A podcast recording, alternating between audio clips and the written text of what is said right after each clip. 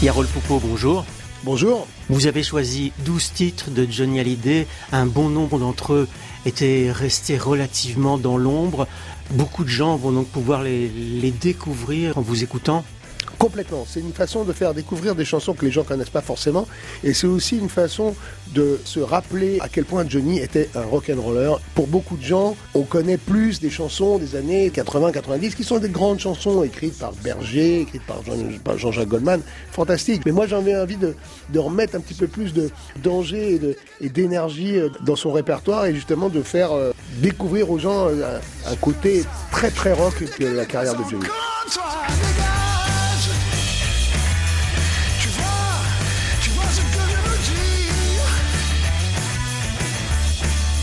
Ces disques dans les années justement 60 et 70 n'avaient pas grand chose à envier aux disques qu'on pouvait faire euh, outre-Atlantique ou outre-Manche notamment. Euh. Les mecs qui jouaient sur, les albums originaux, c'est Peter Frampton, c'est Steve Marriott des, des, des Small Faces, c'est Jimmy Page.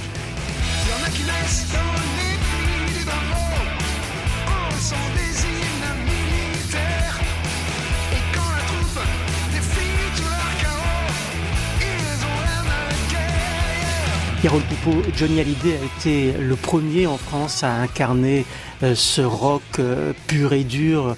Et à l'époque, c'était vraiment un, style révolutionnaire. Alors exactement, c'est ça. C'est effectivement, ça a été le premier à réussir à transposer ici l'énergie du, du rock'n'roll euh, des, des, pionniers dès le début en plus. C'est-à-dire que ses premiers disques, c'est en 1960. C'est-à-dire que c'est avant les Beatles, c'est avant les Rolling Stones, c'est avant Bob Dylan.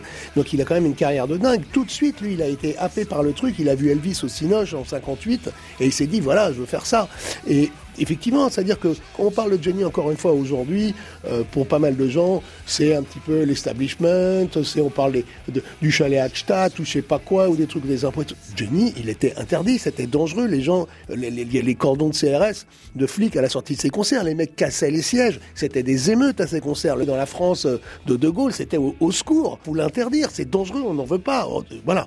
Donc euh, c'est un petit peu ça, moi, qui m'a plu chez Johnny aussi, c'est le côté un petit peu sulfureux.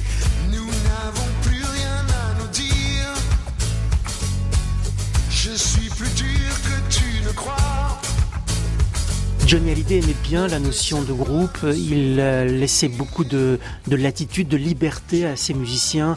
Euh, J'imagine que vous en êtes euh, rendu compte très vite. Complètement, c'est le premier truc qu'il m'a dit. Il m'a dit, moi je veux qu'on soit un groupe, je veux pas être le chanteur avec l'orchestre derrière, je veux qu'on soit un groupe, il faut qu'on soit tous devant.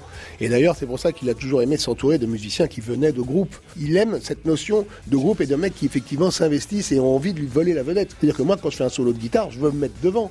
Je vais pas rester derrière si je fais un solo de guitare. J'ai envie qu'il y ait un spot sur moi et qu'il y ait de la lumière. Et ça, il aimait ça. Au début, j'étais là, je me disais, mais Johnny, ça va, j'en fais pas trop, je suis pas trop présent sur scène et tout. Mais au contraire, t'es con, vas-y, mets-toi devant, prends ma place, je remets derrière quand j'ai fait le solo. Il aimait justement qu'on se partage l'espace de jeu, quoi. Merci, Harold Foucault. Merci à vous.